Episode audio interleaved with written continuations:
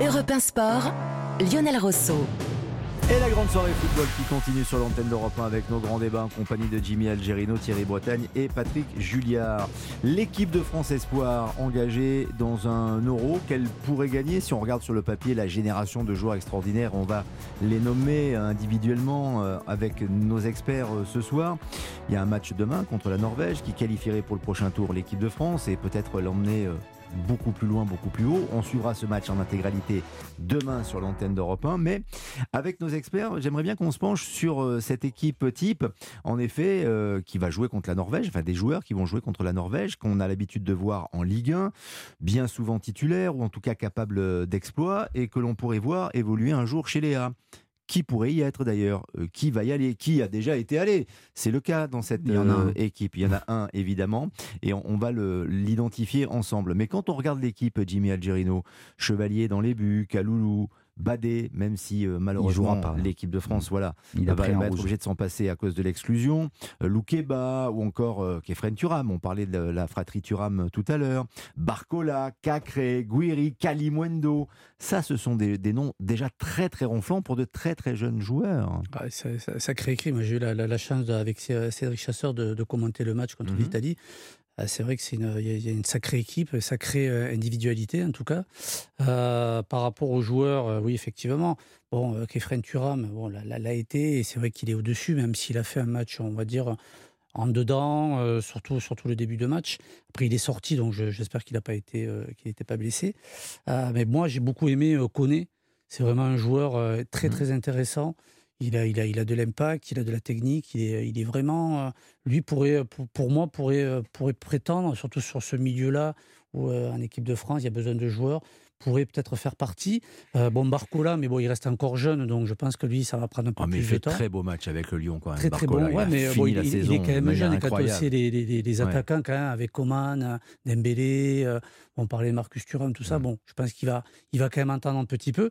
Et après, moi, j'ai bien aimé euh, au lycée qui est rentré là, qui est, qui est aussi un un très très bon milieu mhm. attaquant, euh, pareil très jeune, mais qui, euh, qui, euh, qui, a, qui, a, un potentiel énorme et qui, dans les, avec Combarcola, sur, sur quelques années, on, va avoir leur, ils vont avoir leur chance pour, en équipe de France parce que c'est vraiment de très très bons joueurs.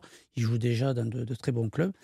Et par contre, Kalimundo, Gouiri, je suis moins moins, moins sûr qu'il puisse avoir une bonne cette euh, première mi-temps Kalimundo quand même. Hein, oui, oui, oui, non, non, mais dans, la qualité, mais qu'il puisse à un moment donné prétendre Allez, par rapport à, à la porte des Je pense que ça sera un peu plus dur vu les, vu les autres attaquants. Après, pour, euh, ça dépend aussi pour moi des besoins euh, des A il y a, à mon sens, une certaine faiblesse euh, dans les couloirs défensifs, les postes de latéraux, mhm. et ça oblige souvent euh, Deschamps à faire jouer Pavard, Koundé. Et donc Kaloulou. Euh, donc moi, je pense que Kaloulou, Nkunku, il me semble encore un peu loin du, ah niveau de l'équipe. Hein.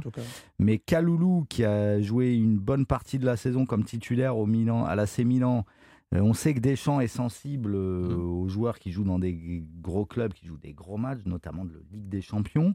Il a, à mon avis, une carte à jouer. Et il y a un autre joueur dont on n'a pas parlé. Alors, tout ce qui a été dit sur Thuram, et Deschamps en est déjà convaincu, il lui a déjà donné une sélection. Hein. Mais Thuram, pour moi, doit encore un peu progresser en termes de régularité. C'est encore un joueur un petit peu qui joue par à coup, avec des très hauts et parfois des, des bas un peu plus un peu moins euh, convaincant. Il y a un joueur que j'aime beaucoup et qui a un profil que les autres n'ont pas dans, son secteur, c'est mhm. Le Fait. Ah Enzo Le Fait avec Lorient. Oui, c'est vrai. C'est un vrai euh, milieu, euh, comme un meneur un peu reculé, un, joueur qui voit le jeu et qui sait distribuer. Et il n'y a pas tellement ces profils-là dans nos, dans nos milieux de terrain.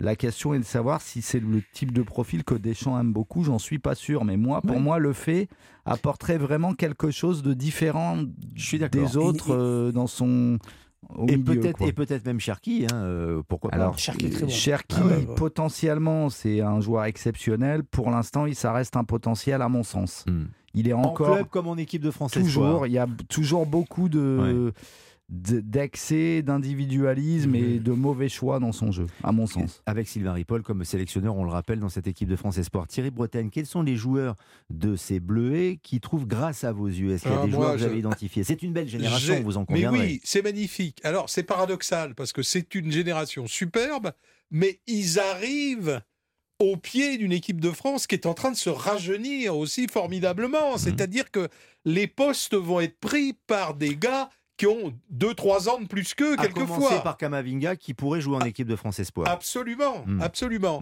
Donc, euh, ce qu'on peut espérer, c'est qu'effectivement, il ne s'épuise pas, il ne s'use pas à attendre euh, une promotion qui, qui, qui sera forcément, avec cette collision générationnelle, un petit peu plus tardive.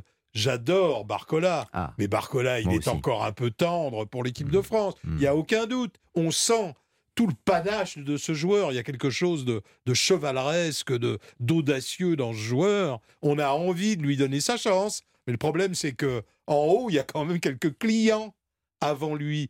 J'aime Cherki, mais quelquefois, il tricote un petit peu, il fait de la surpiqûre, il y a toujours, il y a toujours un petit geste de trop, euh, une petite touche de trop. C'est un peu frustrant. Oui, oui et on a envie de lui dire, euh, simplifie ton jeu en quelque sorte, hein, parce qu'il a tout, tous les talents.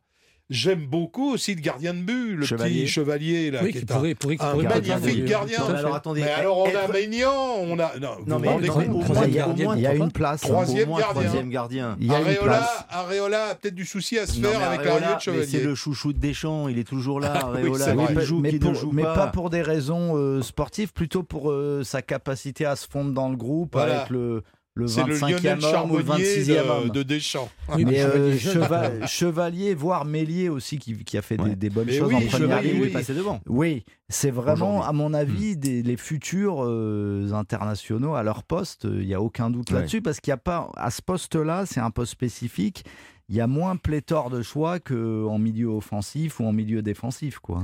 Après, on a oublié un joueur, bon, c'est vrai que le fait, mais bon, malheureusement, il n'a pas joué, donc c'est quand même assez surprenant. Dans une il va Rennes, le fait, hein, de mémoire. Ça y est, c'est fait. L'accord est, intervenu. Et euh, moi, moi, il y a un mm. joueur, pareil, que, bon, qui, a, fait une, rentrée bon, timide parce qu'il est rentré tardivement, mais c'est Wai quand même, parce que c'est quand même un sacré, un sacré joueur qui a fait une, une saison magnifique avec Montpellier, gros buteur, euh, sens de, de, la profondeur et du but, et ça pourrait être euh, ben, peut-être aussi un, ben, qui c'est par rapport à Colomboigny, par rapport à ces joueurs-là, peut-être une, une, ben, un client qui peut peut-être venir les, les, les, leur, gratter le dos en disant euh, je suis là et je, peux prétendre autre chose. Hein. ça, va aussi défendre d'autres choses. C'est est-ce que le, les instances vont laisser euh, les listes élargies? Parce qu'on les listes pour les tournois internationaux avaient été élargies au moment du Covid pour éviter qu'il y ait des des risques d'équipes amputées hmm. par le, la pandémie. Est-ce que ça va perdurer ça? C'est une vraie question parce que si on passe durablement à des listes à 25 ou 26, ça donne euh, des chances en plus pour des joueurs comme ça euh, d'intégrer la liste finale. Et pourquoi pas Et Beaucoup pourquoi plus que s'il n'y a, que 23 noms. Est-ce que Mohamed Simakan pourrait être sur cette liste potentiellement aussi, le joueur de Leipzig? Alors oui, parce que Deschamps aime bien ce genre de profils qui peuvent mhm. jouer à la fois sur un côté et dans mhm. l'axe. Mhm.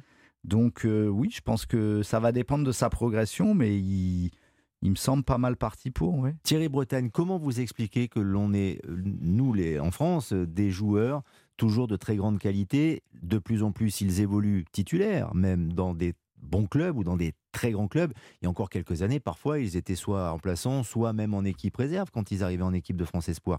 Là, maintenant, ce sont tous des, titulaires en puissance euh, oui, dans bah, Parce que Comment vous expliquez cette bah, qualité Je ne sais pas, la formation française, ça veut dire quelque chose. Mais ils partent tôt à l'étranger. oui, mais ils partent tôt. Oui, mais ils sont. Je ne vais pas dire qu'ils sont déjà, euh, déjà performants, mais il n'y a, pas de, a miracle, il n'y a pas de mystère quand même.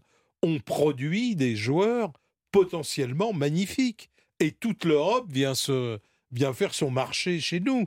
Alors ça tient peut-être à la faiblesse euh, structurelle des clubs français par rapport aux grands clubs étrangers, mais ça tient aussi à ces merveilleuses générations. Là, il y a dans cette équipe, même si elle a eu un petit peu de chance quand même contre l'Italie, hein, ça, hein, aurait mérité un, on va dire, match nul. On va dire qu'ils s'en sortent pas trop mal. Là. Ils ont, ils ont la chance en plus là, mais quand même, on produit de jeunes mmh. joueurs absolument superbe.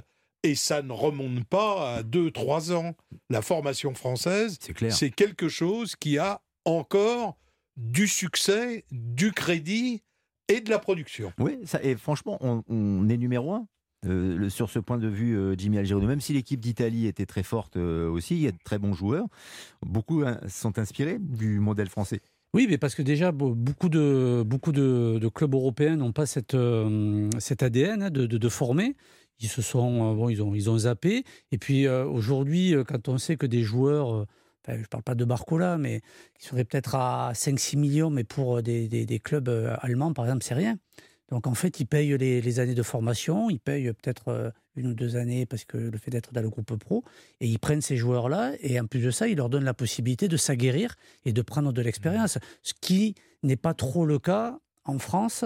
Euh, sur euh, l'impact, sur peut-être aussi même la, Coupe d'Europe. Donc c'est pour ça que très souvent les, clubs étrangers évitent de faire de la formation et se servir de la formation française qui est exceptionnelle, ne l'oublions pas, depuis maintenant plus de dix ans. Hein. Merci infiniment en tout cas pour euh, cette expertise et je donne rendez-vous demain concernant l'équipe de France Sport qui jouera contre la Norvège.